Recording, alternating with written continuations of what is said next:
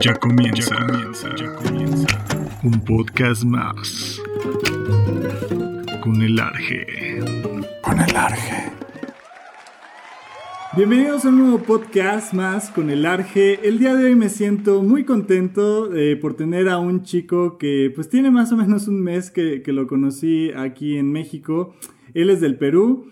Eh, es un cantante, cantante perdón, de gran talento vocal, eh, el cual, la verdad, eh, ahorita que vamos a conocer su historia, se ha esforzado muchísimo para que su música, su, su, talento lo pueda llevar a todos nosotros, no solamente en su país, sino lo ha llevado a otras fronteras, no se ha dado a conocer en Latinoamérica. Y pues le doy la más cordial bienvenida a Ayrton Day. Ayrton, ¿cómo estás? Hola, ¿cómo estás? Arge. muy bien, muy bien. Eh, muy feliz eh, de poder estar aquí en el podcast contigo y bueno, poder charlar en medio de esta cuarentena. Exactamente. No, pues es un gustazo, la verdad que te hayas dado el tiempo para estar aquí en, en este podcast. Eh, la verdad me siento muy contento y muy privilegiado de, de, tenerte por acá. Ayrton, ya muchos te conocen, mucha gente que nos está escuchando, que nos puede llegar a ver, ya te conoce, ya conocen quién es Ayrton Day pero te conocemos de este lado de la plataforma, ¿no? del cantante, del chico que, ha sacado videos, eh, que tiene su música y que se ha estado dando a conocer. Pero me gustaría conocerte eh, como más allá, ¿no? Platícanos un poquito quién es Ayrton Day, ¿no? ¿De dónde surge eh, este, pues, ese, esas ganas de, de crear una carrera en la escena musical? ¿Cómo fueron tus inicios? ¿Cómo fue tu gusto por la música? Platícanos un poquito. Bueno, Ayrton Emanuel del Águila Yuri, que ese es, ese es mi nombre. El nombre de pila, ¿no? El nombre completo. El nombre de pila, exactamente. Eh, haciendo un paréntesis, ¿por qué sale lo de Day? Porque era D-A-Y y son como las, las iniciales de mis apellidos, del Águila Yuri. Es, es, el, es el nombre artístico, ¿no? Exacto. Eh, porque, o sea, era como muy largo, Ayrton del Águila, porque mi, mi apellido es compuesto, entonces dije, queda muy bien como D-A-Y, DAI, pero dije, suena mejor si lo pones como en inglés, así que Ayrton Day, así quedó. Buenísimo. Oye, pero platícanos, este, ¿cómo, ¿cómo, empiezas con este amor y por esta, con estas ganas de, de enfocarte en la música? Porque me imagino que pues empezó desde chico tal vez en, en un gusto, ¿no? En, en, empezaste como a descubrir tu talento. ¿Cómo fue todo este proceso que empezaste a tener? bueno, yo empecé en la música desde los cinco años. Eh, Chiquitito. Sí, en es, exacto.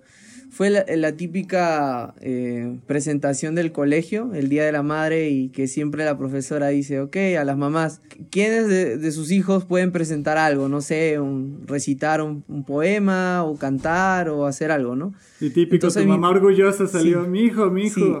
Mi mamá dijo, dijo, creo que mi hijo canta porque le he escuchado cuando juega eh, que hace como, como que estuviera cantando o está haciendo ciertas voces, creo que puede cantar.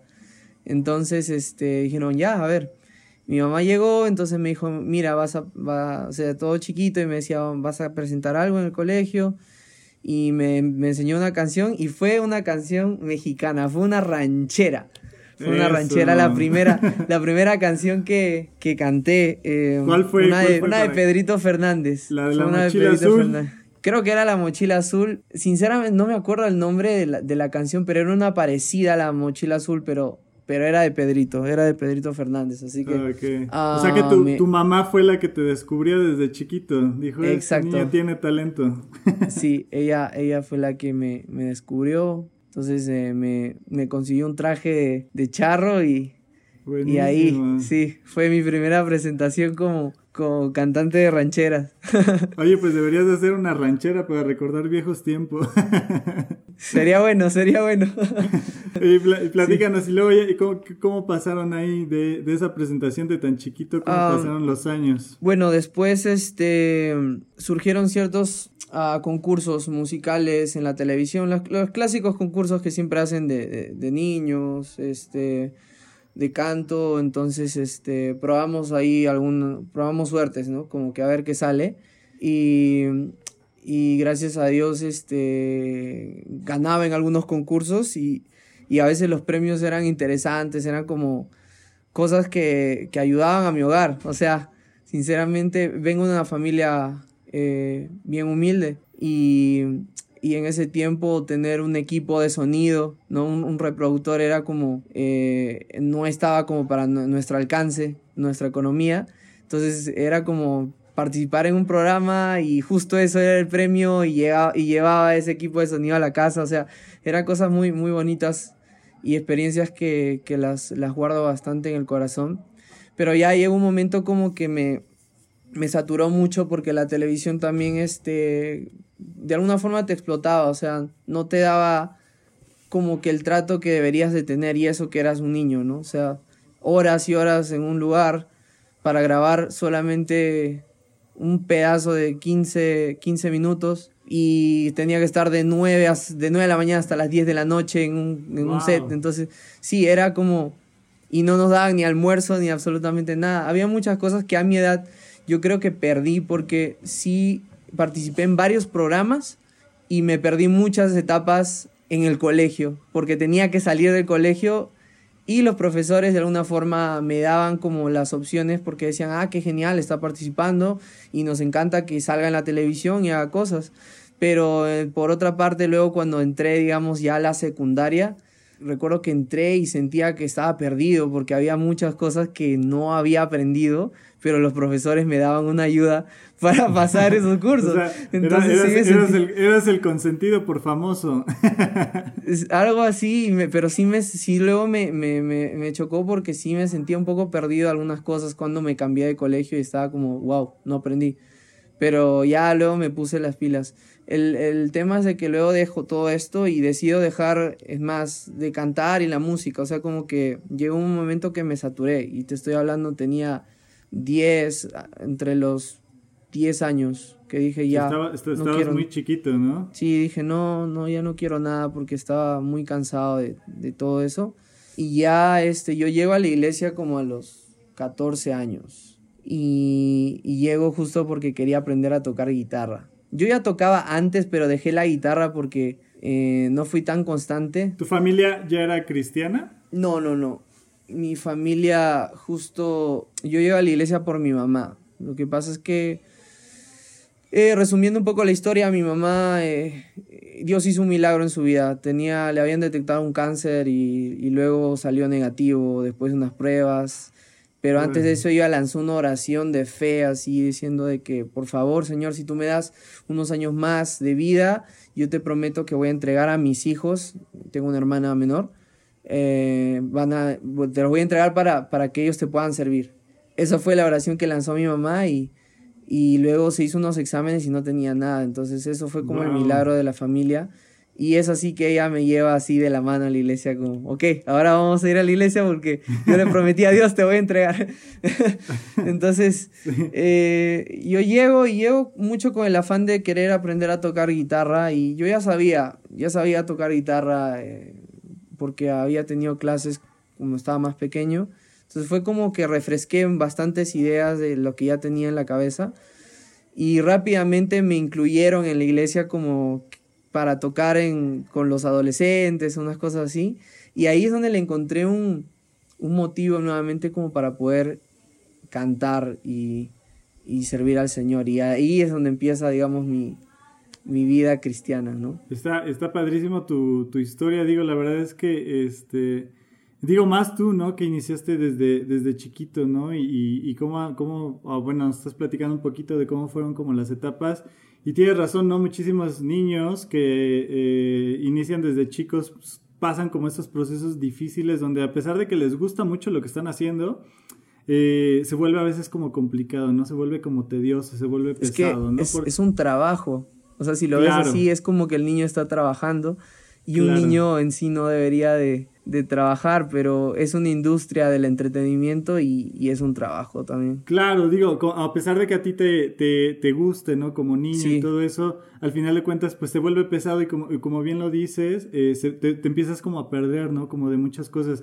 Me, eh, hace no, no, mucho tuve un podcast con, eh, con un chico de aquí de México que igual más o menos pasó lo mismo que tú él empezó desde muy chiquito, desde los cinco años, este, y casi toda su vida eh, fue como estar en la televisión, ¿no? En reality shows, Este, y fue, es como muy similar, ¿no? Como la situación de a veces como niño lo, pesado que llega a ser y bueno, pues ya también la, la cuestión de, de, cómo entra Dios. Entonces tú entras en esta etapa de que ya empiezas como a cantar en la iglesia, ya empiezas a ver como otro sentido a tu talento que Dios te ha dado y cómo después empiezas como... Porque me imagino que era ya todo como congregacional, ¿no? Te dedicabas como a la iglesia y todo esto. Y después cómo empieza a, irte un día a, pensar como ya en crear música, en hacer algo donde más, tener como un poquito más de proyección como individual, por así decirlo? bueno, lo que pasa luego es que ah, tú sabes que YouTube comenzó a tener su alcance o digamos que las personas comenzaron a conocer más de YouTube como que en el año entre el año 2000 creo que desde el 2012, 2013, 14, la gente comenzó recién como a, lanzar bastante contenido de canciones y covers y todo eso, porque antes YouTube era la plataforma para ver videos graciosos, nada más. Entonces, sí, sí, sí. Sí, entonces, este, yo eh, decido estudiar música, me metí a una, una academia que es eh, de formación cristiana, te preparan como para el ministerio, básicamente. O sea, se llama Alegro. Eh, y bueno, lo dirige un pastor amigo que se llama Francis Castañeda, un gran amigo. Y mm, llegué a, Quería tomar clases de canto y bueno, también de teoría musical y muchas cosas que tienen que ver ahí, ¿no? Pero me hice muy amiga de la profesora de canto que es la esposa de, de Francis. Y, ella fue como que la que me motivó muchísimo. Y muchas personas que estaban en la academia también como, oye, deberías de hacer algo y eso. Entonces llegó una conferencia como que en el 2015 y Dios puso a las personas correctas. Era una conferencia de la academia, una conferencia que se llama de adoración y artes, grande, que la hacen en Lima. Es como un encuentro hermoso que vienen gente de todas partes de Perú eh, y vienen a, participar y vienen este conferencistas de músicos, diferentes músicos de, diferentes países y, de las otras sedes de la academia. Entonces, este, conocí a, a, las personas correctas, las cuales tocamos juntos ese día de la, porque éramos como que el ensamble de la, de la banda de la, de la, de la academia y, fue como que, oye, puede surgir un proyecto de acá, ¿no? Entonces me motivaron, graba, graba, graba. Conocí a mi productor Pablo Velázquez, que es el guitarrista de, de Twice Música, y, y, él, este, con él empecé a grabar unas cosas y, y así empezó todo. O sea, y Dios puso a las personas correctas. ¿Eso, eso cuántos, cuántos años tiene? Esto empezó en el... Empecé grabando en el 2015. En sí ya había grabado antes, pero yo grababa desde mi casa. Yo tenía como mis equipos. Tenía un micrófono de condensador, una interfaz. No tenía ni idea de cómo hacer las cosas, pero me metí a algunos tutoriales y veía cómo, cómo empezar a grabar. Y yo mismo me producía y grababa algunas cosas y lo subía a SoundCloud, que en ese momento sonaba al menos esa aplicación, ahora creo que ya está muerta, pero ah, ahora es, todo es Spotify, ¿no? Y, y, no sé, creo que, bueno, YouTube Music y Apple Music, pero Em, fue así, entonces este, creo que Dios puso las personas correctas que me ayudaron muchísimo, porque sin ellos no, no hubiese podido este, estar en, eh, en todo este camino, porque sí necesité mucho de su ayuda, de su motivación, y ayuda muchas veces sin nada a cambio, fue como queremos ayudarte y vamos a empezar esto, ¿no? Entonces le doy muchísimas gracias a Dios. Claro que sí. Oye, y antes, tú, tú obviamente después del proceso de la infancia que, que, tuviste, ¿tú te veías nuevamente como regresando a esta cuestión musical, a lo mejor a pisar escenarios? O sea, tú lo visualizabas, o sea, desde que llegaste a la iglesia, a lo mejor lo, lo hacías como ministerialmente, pero de alguna manera te llegaste a visualizar eh, otra vez como haciendo algo tú ¿O fue como solamente Dios llevándote? no, en ningún momento pensaba como que iba a ser tal vez eh, como que dedicarme a ser un cantante o un músico o algo así. Eh, siempre me ha gustado cantar y siempre es algo que lo llevo, como nací con eso, es, es difícil de, de desligarse, ¿no? Eh, pero en el proceso sí hubieron momentos que mi mente estaba, ¿y qué pasaría si puedo volver a participar ya un poco más grande alguno de estos programas de concursos? O sea, hay La Voz también hay en Perú y muchas cosas, y, y siempre pasaba por mi mente. Pero volvía nuevamente la idea, recuerda que estás destinado para esto, o sea, ya tu mamá lanzó una promesa y, y no, no tengo, sí, no tengo nada en contra de las, o sea, tengo amigos, grandes amigos que son cristianos, eh, de alguna forma están dentro del mundo secular haciendo música, pero sus letras son, son la, la prueba de su fe, básicamente. No necesariamente están haciendo música para la iglesia, pero a través de su música están mostrando los valores y los principios que tienen como cristianos y, y, yo perfecto con eso, pero en mi caso mi llamado fue para, para esto.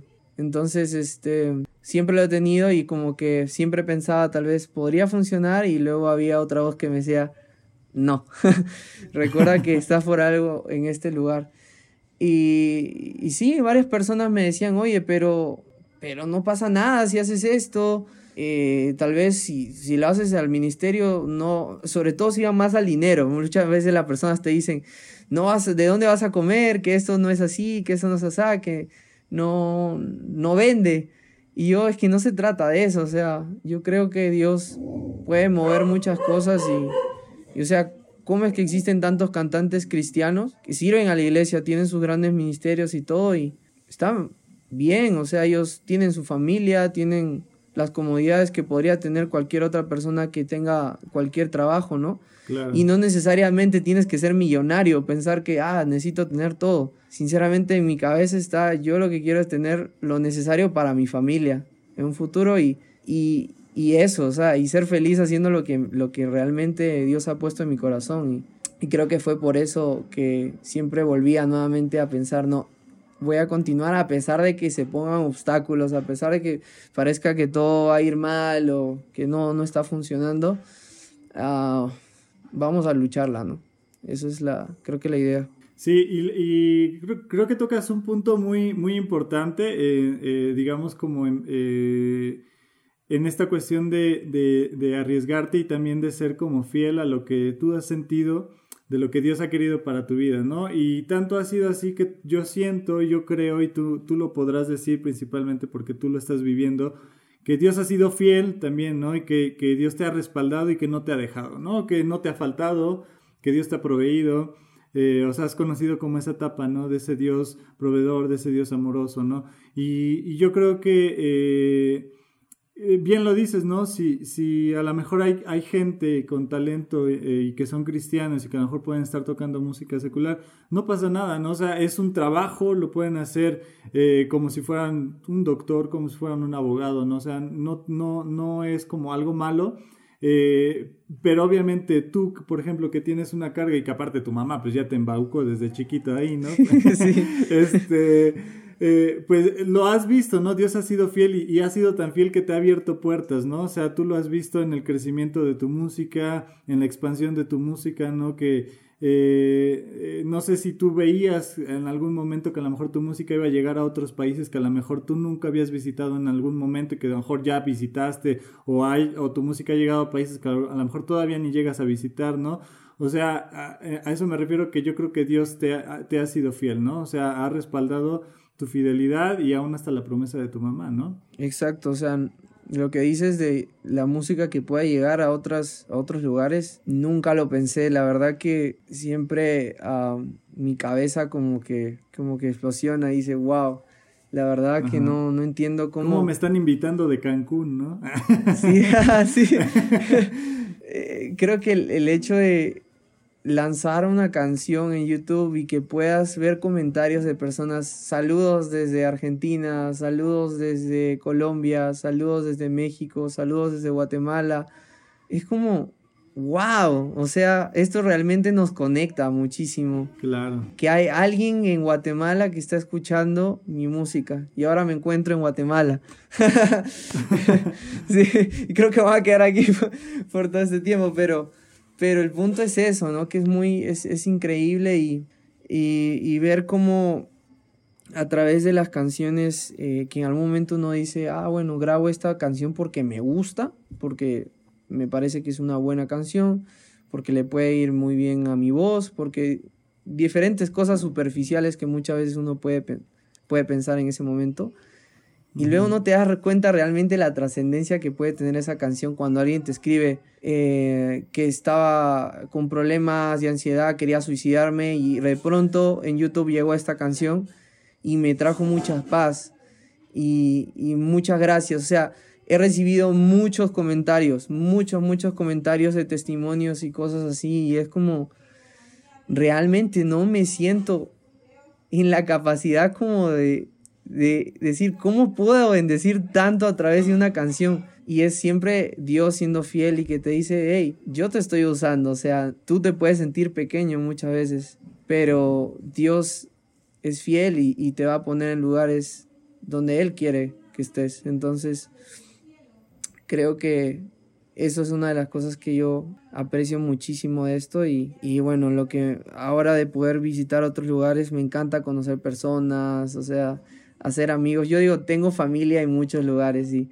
puedo llegar a un país donde ya estuve y tratar a esas personas como mi familia. Aquí tengo amigos que son como familia, ¿no? Y eso es, eso es muy bonito, es que mi familia crece de esa manera. Claro, sí, sí, sí, eh, me imagino que, que es increíble y, y, la verdad es que eso sí eh, está padrísimo y fíjate que algo, algo que dices muy puntual es la cuestión de de cómo eh, pues tú estás siendo usado al final de cuentas, ¿no? O sea, porque no se trata de ti o de qué, qué tan bonito cantes, ¿no? O sea, tienes una voz espectacular, eso lo podemos reconocer cuando te escuchamos, pero no se trata de ti, ¿no? O sea, el que simplemente una persona te escribe y te diga, oye, escuché tu canción, escuché la, este, tu música y algo, algo cambió en mí, ¿no? Me dio paz, eh, eh, me dio como tranquilidad, pude sanar esta situación, ¿no? O sea, ahí te das cuenta que, que, desde un principio no has sido tú, ¿no? Sino es Dios usándote a ti, ¿no? O sea, Dios usando eh, incluso el talento que tú tienes, pues obviamente Dios te lo dio y te fue preparando y te ha ido preparando y te va a seguir preparando, pues para todas estas cosas que, que nos platicas, ¿no? Platícanos un poquito, eh, eh, nos, nos, estabas diciendo toda esta cuestión de las canciones, eh, muchas de tus canciones incluso son, eh, has escogido covers, ¿no? Los eh, canciones que no se han traducido al español, tú las has agarrado de algunas agrupaciones y las has traducido, han tenido la verdad mucho éxito algunas de tus canciones que has, has, has lanzado de esta forma. platícanos cómo ha sido este proceso de tú elegir eh, estas canciones, por qué las elegiste y, cómo fue este proceso de hacer como la traducción después de, de, pues de subirlas a las plataformas. Bueno, y cómo la ha um, recibido la gente, ¿no? También. Eh, creo que el, el, problema que tenemos en, en Latinoamérica es que nos encantan las canciones que vienen de afuera, ¿no? O sea, Hillsong, Better Music, Elevation Worship. Eh, y muchas veces estas canciones no tienen una traducción oficial, ¿no? Eh, ahora, ahora ya se están poniendo como que bastante, le están echando ganas y ya sacan las traducciones rápido, como para que las iglesias en Latinoamérica puedan cantarlo y no estén creando. Pero hace unos años no pasaba eso, tenías que hacer las traducciones. Em, y este, uno tenía que comenzar a, a, a encontrarle no solamente o sea, es traducir por traducir, sino encontrarle un sentido.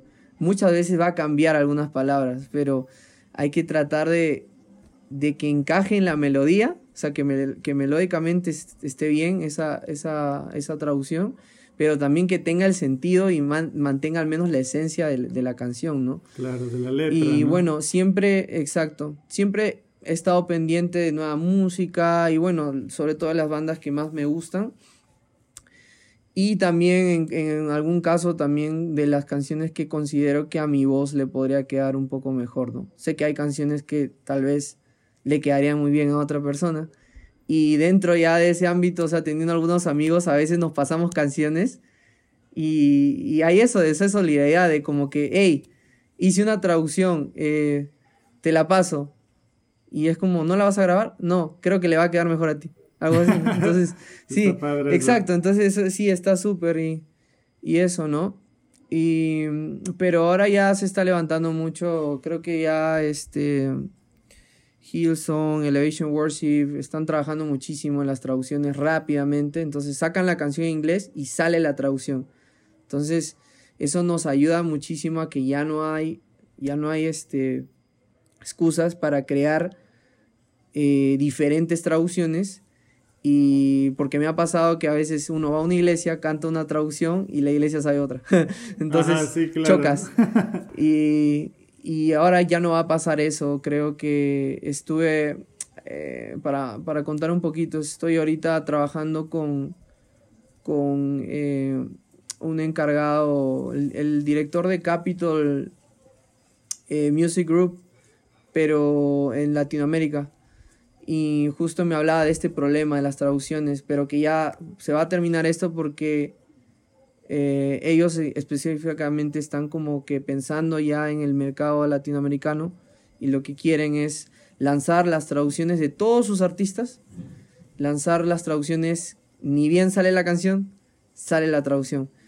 Entonces está trabajando en eso y, voy a estar ayudando un poquito también en las traducciones y en estas cosas, pero creo que va a venir buenos tiempos también para, para, para nosotros los los que hablamos español, que ya vamos a poder tener todos los recursos para, para poder hacer grandes cosas, ¿no? Claro, y, fíjate, ahorita retomando eso, esta cuestión de, lo que hablas sobre el ámbito anglosajón, eh, el ámbito en inglés, ¿no? Todos estos grupos que están viendo, nos están dando cuenta que también el ámbito latino, ¿no? Todo el mercado latino es un mercado que la verdad los escucha muchísimo a ellos ¿no? Que la mayoría de las canciones que se tocan en iglesias o, o incluso música que no es congregacional, que mucha gente puede escuchar, ¿no? O sea, puede escuchar a For King Country, puede escuchar a Toby Mac, ¿no? O sea, eh, muchísima música que, que, consumimos nosotros porque nos gusta esa música también.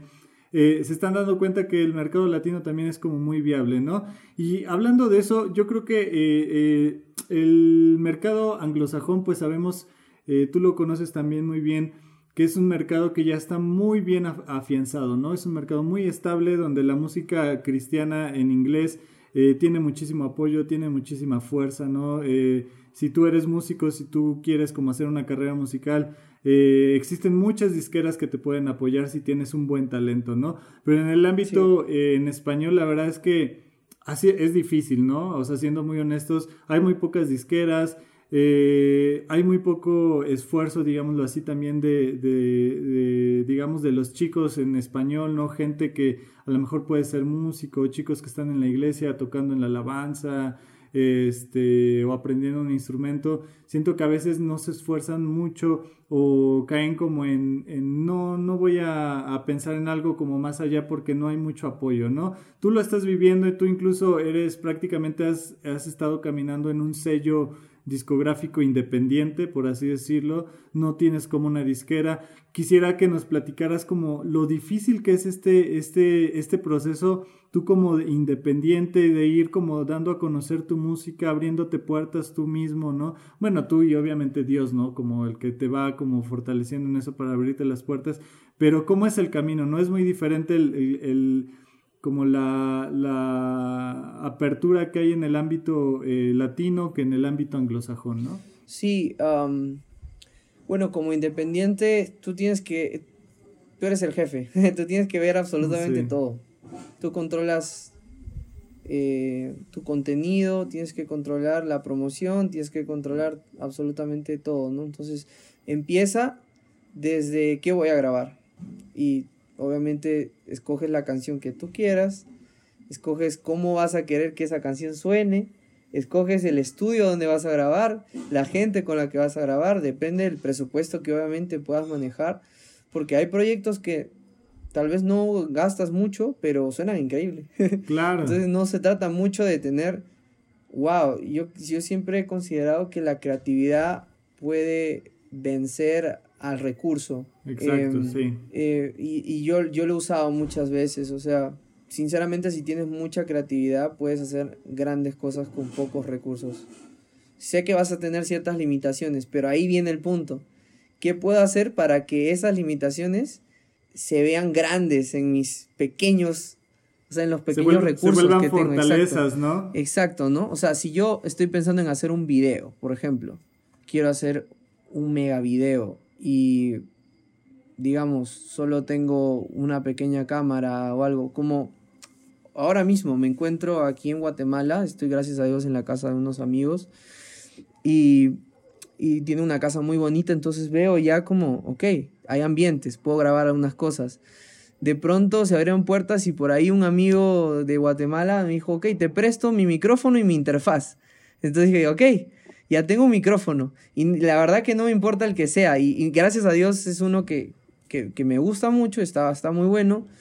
Eh, entonces ya tengo pequeños recursos, no necesito un mega estudio. Y acabo de grabar una, un cover y voy a lanzarlo el domingo, eh, Dios mediante. Em, y justo tenían una cámara, una Nikon, de estas DSRL. Ya, eh, ahora todos están con la onda de las mirrorless, ¿no? Como Sony, y todo esto que son súper compactas y todo. Pero nuevamente ver una DSRL fue como, ok, esto está muy bien, graba en Full HD eh, y estuve haciendo algunas pruebas y dije, ok, no puedo, no tengo iluminación en esta casa, no puedo hacer tomas dentro de, de una sala o algo así, pero puedo usar los ambientes de afuera y utilizar la luz natural y hacer tomas cinemáticas para maquillar mi video y que realmente se vea como como que fue una gran producción. Entonces ahí es donde viene tu creatividad. ¿Qué puedes hacer con lo poco que tienes, con los recursos, con lo que estás acá? Eh, hasta con un iPhone puedes hacer un buen video. Simplemente tienes que saber sus pros y sus contras de ese iPhone. En qué situaciones va a grabar bien y en qué situaciones no. Entonces cambia tu idea de acuerdo a eso y conviértelo en un mega proyecto, ¿no? Y que le engañes a la gente de alguna forma como que mira, hice el mega video.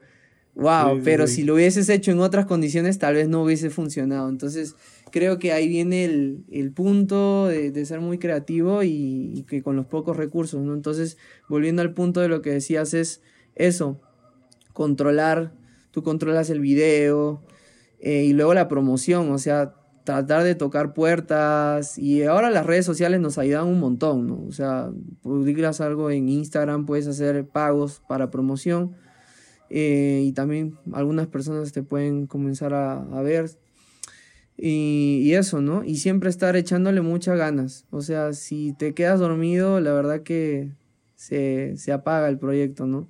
Siempre hay que estar lanzando contenido y haciendo muchas cosas y y de alguna forma a mí me pasó eso. Yo tuve momentos que estaba muy motivado y luego como que dejaba de grabar y eso me quitaba mucha audiencia. Entonces yo sí considero que en algún momento no le metí las ganas, si no hubiese sido tal vez el crecimiento mucho más rápido. Pero Dios sabe también por qué hace las cosas y, en este momento me siento como que con muchas ganas de hacer muchas cosas. Estoy escribiendo música para mi primer álbum entonces esta cuarentena me ha ayudado a escribir eh, muy bonitas canciones y no, no quiero decir porque son mías, pero hay, hay unas canciones que realmente me ha sorprendido Dios por de dónde han salido esas letras y sé que van a ser muy, muy, muy grandes. O sea, sé que van a bendecir mucha gente y, y estoy muy emocionado por, por ya compartirlas, sinceramente. Buenísimo, no, pues vamos a estar bien al pendientes para que cuando salga tus primeros sencillos de ese álbum, la verdad, eh, eh, estarlos escuchando y estarlos compartiendo para que tu música siga, siga creciendo. Me gustaría ah, este, también conocer a Ayrton. Yo tengo una, una pregunta como eh, muy peculiar y yo creo que la gente que nos está escuchando también le gustaría conocer de ti, ¿no? ¿Qué ha sido como lo más fuerte que Ayrton Day ha pasado, digamos, en, en, en su vida en general, ¿no? ¿Qué ha sido como algo que te ha marcado fuerte y al mismo tiempo esa, esa situación fuerte me gustaría que, nos platicaras cómo, cómo, dentro de esa situación difícil pudiste ver la mano de Dios en, medio de todo eso. bueno, cuando tenía 16 años, creo que hay dos momentos que han sido los más fuertes en mi vida. Ah, los 16 años y el año pasado. Ok. Sí, o sea, está, está caliente la situación. Está, calientito el asunto. Sí, sí. sí, este fue eh, a los 16 que tuve un neumotórax Eh, para los que no, no saben, básicamente el pulmón tiene una capa que la cubre que se llama pleura. Entonces em, se rompió el pleura espontáneamente, porque así se llamó, el mío era neumotoras espontáneo. O sea, no, no lo provocó nada. Normalmente un neumotoras pasa cuando, por ejemplo, una persona tiene un accidente y le atravesó un tubo en la parte del pulmón o tiene algo, entonces se abre obviamente esa parte, ¿no? El mío solo se abrió esa capa y uno de mis pulmones se achicó al 50% y casi me muero. O sea, estuve así muy mal, estaba asfixiándome y me llevaron de emergencia. Estaba en el colegio, estaba en el colegio y estaba almorzando y de pronto me comencé a sentir cansado, me pesaba como la mitad del cuerpo. Y yo dije, bueno, será como, no sé, algo muscular, ¿no? Y luego ya no podía respirar. Me puse pálido, de ahí los, mis compañeros llamaron, dijeron, no, se está poniendo mal. Y, y me tuvieron que bajar así cargando porque no podía ni caminar, estaba muy mal. Me llevaron al hospital y bueno, estuve como internado como unos 20 días más o menos. Wow, fue largo. Sí, porque es una operación que necesita, estaba conectado a un tubo, drenando todo ese aire y líquido por 15 días. O sea, no es como una operación que dices, ya, lo operamos hoy día, se recupera unos días y de ahí a tu casa, no. Es 15 días con esa operación y ese tubo. Y luego de esos 15 recién te lo sacan y ahí van a ver cómo ya estás, ¿no? Entonces... La, recuperación, ¿no? De, después de, eso. Exacto, entonces sí creo que fue un momento que marcó mi vida y donde también eh, mi fe se incrementó porque fue como esas situaciones donde yo estaba muy cómodo en la iglesia y tal vez no veía mi condición. Ah, y creo que eso te cambia y te hace pisar como la tierra, ¿no? Nuevamente, pisar suelo y decir, hey, o sea, deja el activismo, en la iglesia tal vez estás sirviendo un montón y muchas cosas, pero te estás olvidando de mí. O sea, es como que Dios ahí hablándote y te pasa por esas situaciones, pero Él tiene el control, o sea, de todas maneras Él está ahí en el control. Sí, claro. Y, y bueno, pasa y luego dices, ya entiendo por qué tal vez tuve que pasar esta situación. Y bueno, el año pasado ah, muchas cosas, eh, decisiones muy fuertes, eh, cosas también muy personales que, que acabaron de alguna forma en mi vida. Y como que un cuadro de ansiedad muy fuerte. Y sumado a eso un tema en las cuerdas vocales para, para, variar. Para variar, para sumarle, ¿no? un poquito la cereza del pastel. Me está dando cuenta que yo, yo doy clases de, de canto. Allá en Lima, soy vocal coach, entonces eh, trabajo en eso. Y como que un tiempo tuve mucho trabajo y estaba solamente pensando en trabajar, trabajaba de lunes a domingo, trabajo, trabajo, trabajo y llegué a agotarme vocalmente también, porque era enseñar, enseñar canto. Es que tienes que de alguna forma también mostrarle los ejemplos a tus alumnos y poco a poco te vas cansando. Y una mala alimentación hizo que me dé como un reflujo gástrico y eso produjo unos ácidos que quemaron mis cuerdas vocales. Y me daba cuenta que ya no estaba cantando igual. Me voy a hacer un examen y me dicen, estás muy mal. Y en una cuerda tienes un micronódulo. Y yo como, rayos. Entonces, este... ¿Y que necesitabas como operación, descanso, tratamiento, alguna cosa así? Era un micronódulo, así que me dijeron, te vas a recuperar, no tienes que hablar ni nada de eso, y terapia de la voz por cuatro meses por lo menos. Y sabe que se me venía, tenía, al siguiente mes tenía una, tenía una gira en Argentina. Híjole. Y era mi primera gira como solista. Ok. Porque yo tuve, eh, yo estuve, para los que tal vez no saben, estuve en Twice, música, eh, estuve por un periodo. Ok. Entonces, luego retomo nuevamente como solista y este iba a ser como empezar mi primera gira como solista y estaba muy emocionado. Y me pasa esto, entonces estaba como, tenía mucha tristeza, estaba como un poco deprimido. Eh, pero en medio de todo esto, Dios hizo un milagro, o sea, me mostró las personas correctas a las cuales toqué la puerta y eran unas personas que tenían de alguna forma unos métodos que eh, de alguna forma me iban a ayudar mucho más rápido en la recuperación y hice un tratamiento Eran de, eran de esos métodos de échale, como las recetas de la abuelita, de échale No, no, no, que no, no. el No. vinagre, que no sé qué, No, no. el lim- el limoncito, No. y échate unas gárgaras. no ahí, eso creo que no, no te va eso creo que en esa situación no te ayuda Ajá. pero era era eh, era como una medicina alternativa pero que sí trabajaba con unas máquinas profesionales y cosas. Y básicamente era como un tema de biomagnetismo y unas cosas así. Que en un principio era como yo, esto debe ser, no sé, debe ser trans, algo así como dice usted. Una, una estafa, ¿no? A ese, Pero- pura, pura tranza esa cosa, ¿no? Fuera tranza. Sí, pero, pero lo que me dio mucha paz es cuando escuché los testimonios de unos cantantes que son muy conocidos en Perú, que pasaron por lo mismo. Y yo supe porque salió en la televisión que estaban mal y que por eso habían cancelado y luego en un par de meses volvieron. Ok. Pero ellos tenían una situación distinta. Entonces mi caso era más pequeño. Fui y me dieron mucha tranquilidad en lo que iban a hacer. Y sí les dije, necesito hacerlo rápido porque tengo la gira ya. Entonces me dijeron, no, no hacemos esto rápido. La verdad que es un proceso, pero vamos a intentar hacer todo lo de un mes en dos semanas. Wow. Entonces, me hicieron todo un tratamiento muy acelerado, toda la semana iba y eso, y, y sí tenía como ciertos cansancio porque los, los exámenes y las pruebas eran como un poco fuertes, pero me fui así y la voz estaba perfecta, o sea, cuando llegué yo no lo podía creer. Y luego ya hice unos exámenes y ya no estaba ese nódulo, o sea, ya se, se había ido. Entonces sí ayudó muchísimo, le, le agradezco muchísimo a ellos por esa por ese tratamiento y todo. Y creo que Dios puso esas personas exactamente como para sí, sí, ver. segurísimo que sí. Porque naturalmente no lo hubiera podido hacer este con un tratamiento No, normal. pu- pues que va de cuatro meses a dos semanas, ¿no? O sea, fue Sí. volando, fue rapidísimo eso. Sí, o sea, y, y, o sea, les digo, esto es verdad, o sea, lo que me pasó. Yo tengo ahí el video, la prueba de mis cuerdas vocales con ese nódulo. Wow. Era un micronódulo, o sea, era pequeño.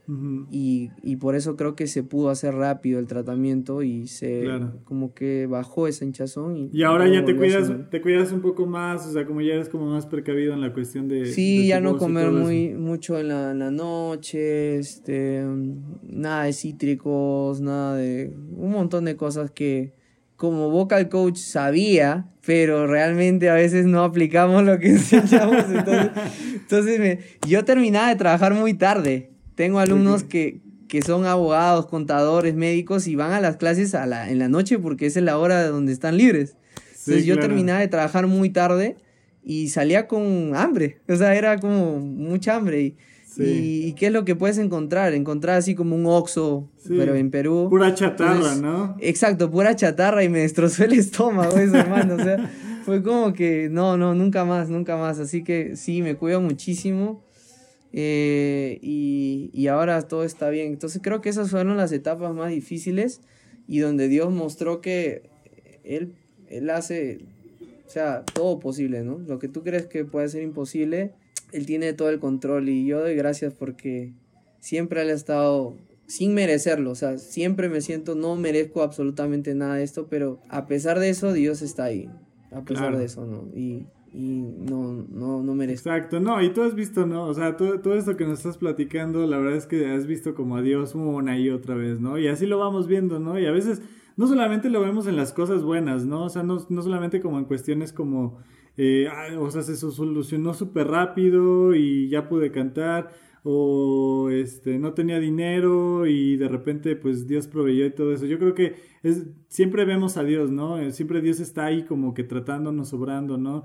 Eh, ya sea que llegue rápido la respuesta o no llegue, siempre Dios tiene sus procesos, ¿no? Y, y siempre es padre como entender y ver eh, lo que está haciendo Dios, es estar como muy atentos, ¿no? Porque a veces, aunque por ejemplo en tu caso fue rápido, puede ser que a hay personas que eh, no solo en cuestiones vocales o cuestiones musicales, sino en otras cuestiones, pueden tardar mucho ¿no? En, en, en, ver una respuesta. Y no es que Dios no esté obrando, sino que Dios está haciendo un proceso dentro de la vida de cada una de las personas, ¿no? Y, y en su momento y en su tiempo Dios lo hace y te muestra el por qué no permitió como, cada proceso. Ayrton, vamos a entrar a una, eh, a una etapa de la, de la entrevista donde se llama preguntas rápidas, respuestas rápidas con Ayrton, ¿no? Entonces yo te voy a lanzar unas preguntas, tú me vas a dar como tu respuesta. Son preguntas rápidas, tú me lanzas tu respuesta rápida, ¿va?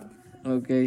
Vale, sale. La primera pregunta rápida para Ayrton va a ser, sería, eh, quisiera que, me, que nos dijeras cuál serie es tu favorita y cuál y por qué la recomendarías a todos los que nos están escuchando.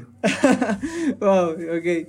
Mi serie favorita, mi serie favorita eh, es, es que digamos que ya no la veo mucho, pero igual le tengo mucho cariño a la serie, ¿no? Que es este The Walking Dead. Ok. okay. No, soy, no soy fan de los, no soy fan de, de las películas de terror.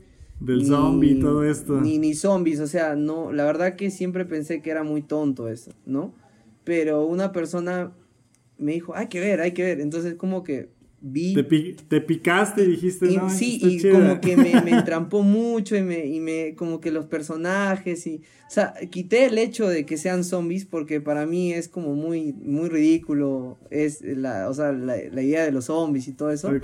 Pero más me enfoqué en realidad en la trama y en los personajes y muchas cosas y creo que por eso me gustó mucho. Eh, y, y sí, o sea, tengo hasta. ¿Has, visto esos Funko Pops? Esos coleccionables.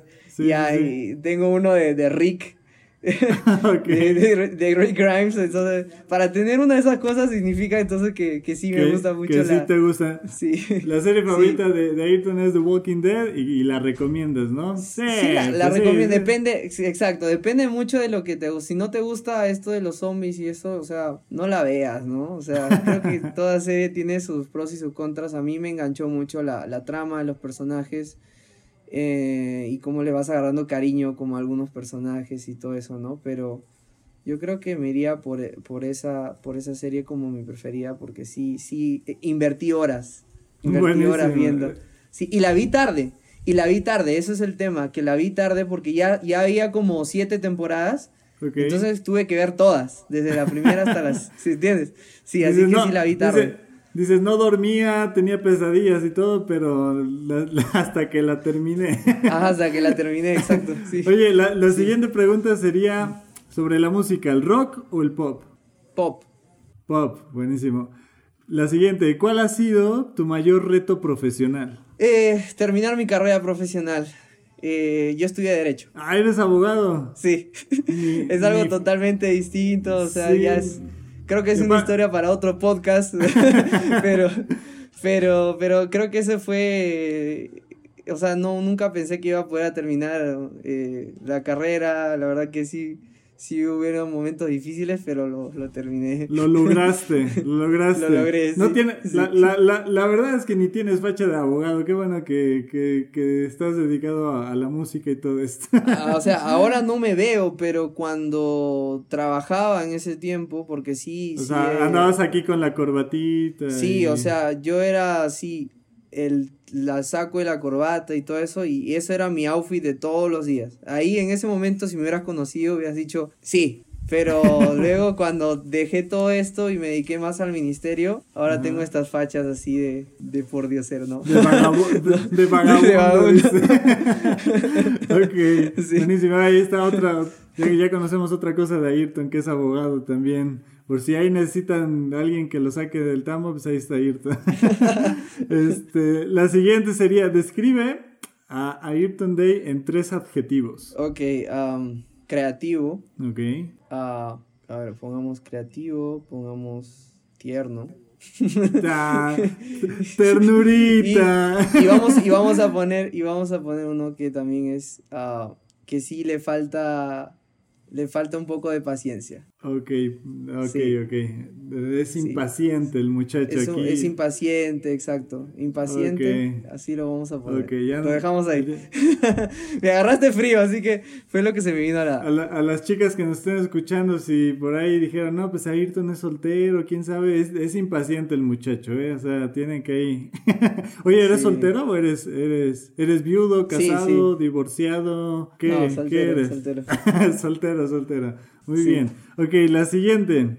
Este, menciona a tres influencias eh, que tú tengas en la cuestión de la música. Pueden ser cristianos, no cristianos, no importa. Ok, ah, vamos a ponerlo así como mi banda favorita. ¿Hay alguna pregunta que dice sobre eso o no? Para no decirlo No. ahora.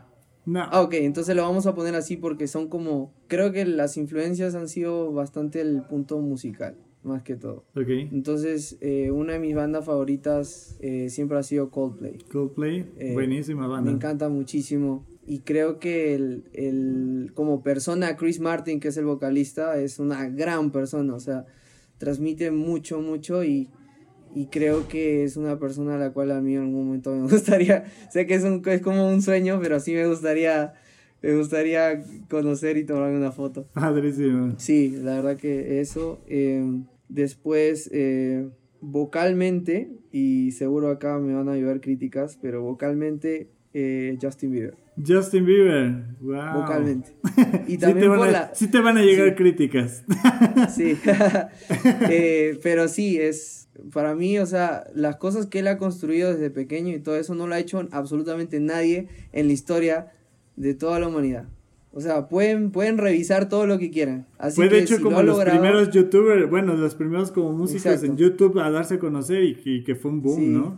Sí, y, y, o sea, hay, hay muchísimas personas que conozco que es como que no quieren decirlo, pero saben de que le tienen un gran respeto por dentro. Claro. No, sí, la Pero yo verdad sí, es lo, que sí. yo sí lo digo porque quiero ser transparente, así que a mí me encanta eso. Y ahora el hecho de que está muchísimo envuelto en la iglesia y que siempre está como que subiendo bastante contenido con diferentes predicadores y muchas cosas, es muy bonito. O sea, es muy bonito ver cómo Dios ha trabajado bastante en su vida y, y que le está echando bastante ganas, ¿no? Así que Claro. creo que eso eh, podría poner a podría poner a Joel Houston de Hillsong Ok.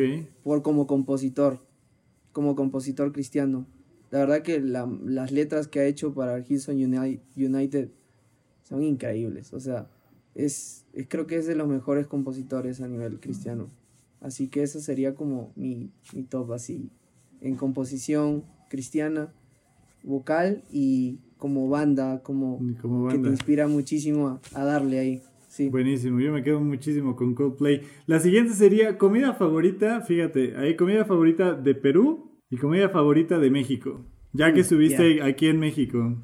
Sí, sí, a ver, ah, de Perú. Me encanta el lomo saltado. El lomo es saltado. Sí. Ese Sí, cómo es, a ver, para los que no lo, no lo conocemos. Ah, arroz, to- toda la comida peruana tiene arroz y papa juntas, ¿ok? Así que es arroz, papas fritas, arroz, papas fritas, eh, lomo fino, que es como, ¿no? De carne. Ajá. y es como como que tiene cebolla, pedazos de eh, tomate, no sé cómo le dicen allá ustedes al, pero hay como un pimiento rojo. Entonces de todo esto hacen como una salsa. Ajá. Entonces este, Pimientos. sí, la verdad que está es buenísimo, es Está como bueno. que cualquier creo que cualquier turista que que aprecie la carne, ¿ok? Porque hay personas que obviamente no, no consumen carne, pero sería como la comida más, ok, no quiero que a alguien se le caiga mal algo o lo que sea, creo que es algo que podría comer cualquier persona, que es arroz, de papa, de carne cualquier país, y, un- ¿no? sí, y una buena salsa que no es tan fuerte, ¿no? No es como que muy condimentada, sino, sino que está ahí muy bueno, entonces los sabores están muy buenos. buenos. Sí, sí. ¿Y la de México? Ah, me encantan las. Es que muchas cosas se parecen y por eso es que me gusta todo. Claro. Todos son tortillas, tortillas. Ajá. Pero yo, digamos que más que tacos, más que los tacos, Ajá. yo le voy más a la quesadilla. A la quesadilla. ¿Te gustan Sí, le las- doy más a la así? quesadilla, exacto. Entonces, a cualquier lugar que he ido, era como siempre pedía una quesadilla antes que un taco. Pero preparada que a las ¿cómo? finales sí. ¿Cómo preparada Eh, la quesadilla? Así con champiñones, con chicharrón. A ver, le- en Ciudad de México probé una que me encantó. Eh, ahí sí tienes que decir que te pongan el quesillo, porque mm, por alguna razón le llaman quesadilla, pero ahí ellos tienen que ponerle, tienes que ponerle el queso, si no, no. Sí. Entonces, este, tenía que ser con queso, obviamente. Ajá. Y este, le, le pusieron, ah, creo que se llamaba picadillo. Ok, sí, sí, sí. Ya, me Que gustó mucho. jit- como jitomatito, cebolla picada. Eh, exacto, exacto, exacto. Me encantó mucho eso, pero probé una quesadilla también, no sé si era, en- en- en- fue en Puebla, Ajá. que era la árabe, no sé si era un taco árabe, el taco árabe, ahí está. Ya, en Puebla me encantó el taco árabe. El Fue taco lo árabe. máximo. Sí, sí, lo, ah, qué bueno. Entonces sí, Sí. podría poner, podría poner las quesadillas y el taco árabe como que las cosas que más me encantaron, o sea... wow, que fíjate, que fíjate, el taco árabe es como principalmente de aquí de Puebla. O sea, lo puedes encontrar en otros, Exacto. en, en otros eh, No, por estados, eso te digo de Puebla, Pero acá en Puebla es como Puebla. el taco árabe. Sí, Sí. no, es, es, es buenísimo. Sí. Y aparte hay otro, para la gente que es de aquí de Puebla o que nos está escuchando, que ha visitado Puebla, hay otro que se llama La Gringa, que es el taco, Ah, sí, eh, la carne árabe con quesillo. No, y obviamente pues Sí. echas la salsita y el limón. Bueno, ya, ya Sí. se me está haciendo agua en la boca. Mejor vámonos a la siguiente Sí, no, pregunta. no, Pues ahí ya pásale porque ya, ya se me antoja volver nuevamente a, a México. Sí, ya sé. Sí. Ok, la siguiente pregunta sería, ¿qué es lo que más motiva a Ayrton Day para levantarse, para seguir el- con su día a día? ¿Qué es como lo que te da fuerza para, para, para seguir adelante? Creo que no caer en la rutina. Trato de, de que a pesar de que los días pueden ser similares, trato de, de que cambie un poquito eso, tal vez encontrar una canción nueva, eh, hacer algo que, que marque el día como algo distinto. Entonces todos los días para mí, eh, soy una persona que, que sueña muchísimo y no de, de que duerme mucho, sino de que tengo muchos sueños en la cabeza. Entonces, eh, siempre trato de ver la forma de cómo alguno de esos sueños puedo avanzar un pasito más. Sé que es imposible a veces lograrlo, digamos, ah, mañana quiero lograr esto y ya, listo, ¿no? Pero siempre tratando de acercarme un poquito más, un poquito más a eso. Entonces creo que eso es lo que me motiva mu- muchísimo para empezar el día. Y bueno, sí apliqué como bastante la, la rutina de, de empezar este, entrenando. No soy fan de los deportes, te voy a decir. Soy malísimo para los deportes, pero me encanta entrenar. Me encanta Ok. entrenar este muchísimo. Entonces, eso creo que hace que también sienta como que estoy muy oxigenado ya al día, estoy como muy bien y puedo empezarle con bastantes energías, ¿no? Entonces, este, eso. Pero si puedo decir algo en resumen, creo que avanzar un poquito en algún sueño que tenga. Esa es como tu principal motivación, ¿no? Como que ir avanzando y acercándote como a tus metas, a- a- al, al día a día, lo que, lo que te va poniendo como el día, eh, es- es- eso es lo que, te, lo que te motiva. La siguiente, ¿cuál es el peor miedo de Ayrton Day? O sea, ¿cuál es como lo que más tú le temes? ¿Cuál es como lo que dices, no, yo jamás quisiera agarrar eso, tocar eso, llegar a esta situación? ¿Qué es como lo que eh, tú tienes como más temor? Ok, vo- voy a poner dos, uno que es como más superficial y otro que es más profundo, ¿ok? A ver. El primero, el que es, el que es más profundo, es como a quedarse solo. A que las personas que más amas ya no estén. No tengas nadie, o sea, es como la soledad completa, ¿no? Entonces, este, creo que ese es uno como de los mayores sueños. No me gustaría eh, perder a las personas que más amo. Y hablo amigos y, y, y mi familia, ¿no? O sea, hay personas que las considero mucho y solo de sentir que no podría estar con ellos nunca más es como sí duele, ¿no? Eso. Pero del punto así, algo superficial, eh, eh, va a ser un poco gracioso y ahí se van a burlar, pero no importa, vamos a, a darle ahí. Este, ya que no soy muy fan a los deportes, eh, y no le voy mucho al, o sea, me gusta ver fútbol, ¿ya?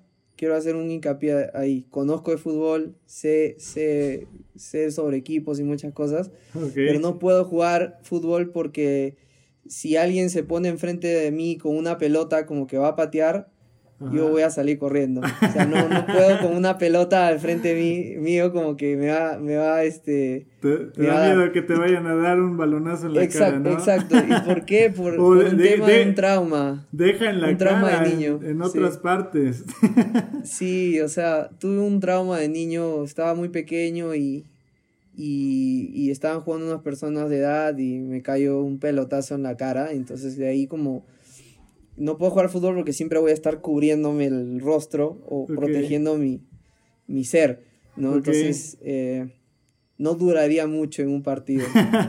sí, porque prefieres verlo, ¿no? Y como que ver cómo van las acciones a tú estar ahí en la cancha. Sí, eso. Entonces, creo que es, es eso. Pero si me dices arañas, alturas, Nada de esas cosas, o sea, no le tengo nada de miedo a esas cosas. Puedo agarrar un insecto, puedo agarrar lo que sea, no tengo asco a las cosas ni nada. Pero me muestras una persona con un balón y está a punto de patearlo y voy a salir corriendo. Es como si te pusieran un monstruo ahí enfrente, ¿no? Sí, exacto.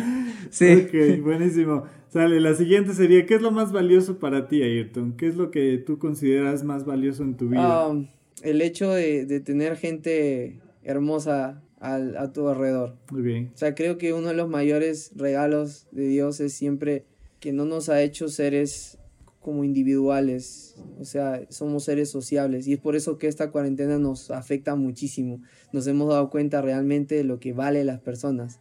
Así las que las que te caen y las que no te caen, o sea, quisieras ver hasta la que no te cae en, sí, la verdad. situación. Sí, más cuando no sales dices, pues por, hasta los que me caen gordo quiero verlos por lo menos, ¿no? Exacto. Exacto, entonces creo que una de las cosas valiosas es el ser humano. O sea, lo bonito que puede ser el, ser humano, lo bonito, lo, y lo bonito y lo complicado que puede ser el ser humano, que nunca lo vas a entender, pero que siempre va a traer algo que te va a aportar. O sea, creo que estamos aprendiendo y, aprendemos porque hay personas que siempre están alrededor y por eso puedes aprender. Solos no podríamos aprender absolutamente nada. Entonces, eh, sobre todo en esta cuarentena, aprendió a, a, valorar eso y a ver cómo realmente lo que nos hemos estado perdiendo. Sí, claro. Hablando de esta cuestión de la cuarentena, eh, ya dejando un poquito atrás como las preguntas rápidas, respuestas eh, rápidas, eh, me gustaría como que habláramos pues, a lo mejor muy rápido de esta, de esta situación que estamos pasando cada persona en, sus países, ¿no? en diferentes naciones a nivel global, toda esta situación de la contingencia sanitaria que ha sido tan difícil ¿no? en, en muchos países, en otros han sido como eh, pues a lo mejor no han llegado como a, grados tan extremos, pero que ha afectado, ¿no? En vidas de personas, eh, en trabajos, en economía. Eh, me gustaría que, que, tú, desde tu punto de vista, ¿cómo es que, que, ves esta situación? Porque mucha gente, pues ahorita puede tener temor, ¿no? De, de, de qué es lo que viene. Hay mucha incertidumbre dentro de esta situación de, de, la, de la enfermedad del coronavirus. Entonces, ¿qué, podríamos nosotros eh, compartirles a las personas? Porque bueno, tú ya has experimentado situaciones donde Dios ha sido bueno en cuestiones de enfermedad contigo y con tu familia. Eh, pero, eh, ¿qué podrías como tú compartir, tú que has estado en, situaciones de enfermedad, a gente que a lo mejor tiene temor, ¿no? De, de, de, que a lo mejor puede tener un, familiar enfermo en esta situación o que puede temer a que se enfermen, ¿no? Eh, o incluso en la cuestión económica. ¿Qué, qué podrías tú eh, recomendarles, tú qué podrías aconsejarles sobre esta situación? Bueno, que en sí, sí, o sea, si doy un punto de vista acerca de qué es lo que creo de todo este virus y todo, sinceramente no sé absolutamente nada, porque todos tenemos diferentes ahorita ideas y teorías y cosas que algunos dicen, ah, esto ha sido inventado, esto ha sido producido para la economía, un montón de cosas, pero también hay otro, ¿y, y qué si no? Claro. Que si simplemente, realmente, o sea, producto de, de toda nuestra mala administración del planeta, es que surge esto, ¿no? O sea, como seres humanos hemos destrozado el, planeta en estos años, ¿no? Sí. Eh, entonces, sinceramente, me hago como ignorante porque es lo único que puedo decir, mira, siempre cuando uno tiene una enfermedad, ¿qué es lo que deseas escuchar? Que el doctor te diga, ok, tiene solución. Que alguien que, que sepa más que tú en algo te diga, sí se puede. Eso te da paz. Y en estas situaciones de ver de que esa gente no tiene ni idea de lo que está pasando y que tratan de calmar a la gente, pero ellos ni siquiera saben, o sea, ni siquiera se la creen de que cuándo va a pasar esto ni nada. Realmente tú puedes ver eso y como que se te puede apagar la, la digamos, hasta la fe de decir, Dios, realmente esta vez sí no estás, o sea, nos has abandonado, ¿qué, qué ha pasado, no? Pero es que Dios nunca nos, nos abandona, sino que muchas veces son procesos y los procesos a veces pueden ser duros, pueden tomar tiempo, pero lo que trata de hacer Dios con estos procesos es algo que he aprendido es que Dios no está apurado. Dios no Dios es Dios tiene el control del tiempo y su tiempo es distinto también, pero él nunca está apurado. Él lo que nos da muchas veces eh, al darnos situaciones como estas es la la oportunidad de cambiar nuestro carácter, de mejorar muchas cosas para estar preparados y recibir grandes promesas. Yo creo que después de todo esto van a llegar grandes promesas, pero no se va a acabar hasta que realmente hayamos madurado. Creo que es una etapa de, de cambio. La sociedad no va a ser la misma después de esto. Yo le hablaba y le decía a mi mamá, cuando pase todo esto nos vamos a ver las caras y vamos a decir a las futuras generaciones, ustedes no tienen ni idea de lo que sucedió en el mundo. O sea, parece una película. No tienen ni idea. O sea, vamos a ser sobrevivientes, literal. Porque el mundo se paró. El mundo se ha apagado las luces. O sea, eh, y ahora los abrazos y los besos son como armas letales. Entonces, eh, el mundo está de cabeza. Y la gente tiene miedo. Y creo que ese es lo que podría decir que no, o sea, sé que hay mucha incertidumbre, pero el miedo es lo que va a hacer que realmente vamos a caer en un en una catástrofe y en, y en y en digamos en perder el control.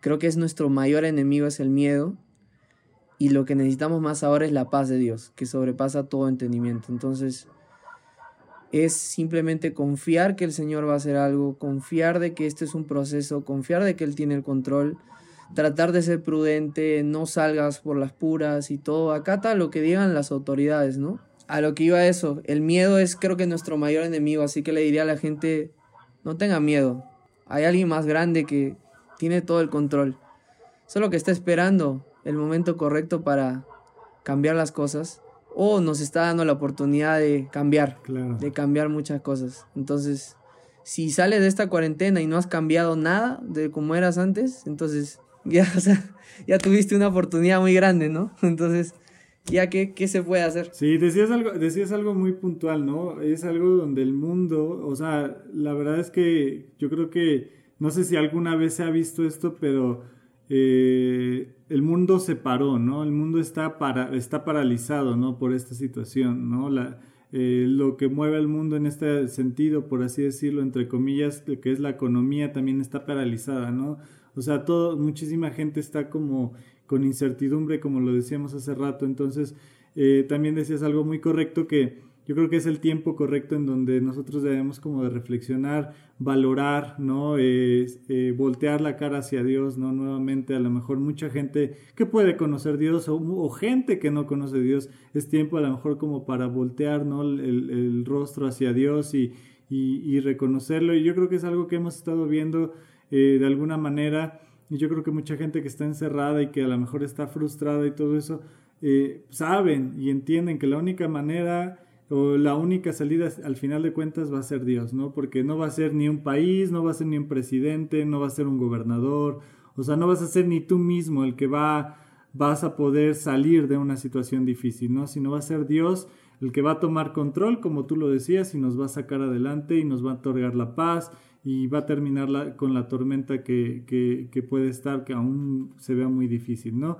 Pues Ayrton, ya se nos está acabando el tiempo. Este, antes de que nos vayamos, me gustaría saber qué es lo que viene para Ayrton Day. Ya nos estabas adelantando un poquito que pues estás como en este proceso, ¿no? Muy animado, muy contento de, de preparar este, pues ya canciones tuyas, un, eh, sencillos tuyos para un disco en, en, un futuro.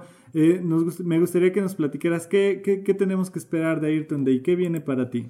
Bueno, vienen cosas muy bonitas. Lo que es, eh, lo primero es el, el, disco que siempre he querido sacar. Eh, he escrito canciones para otras personas,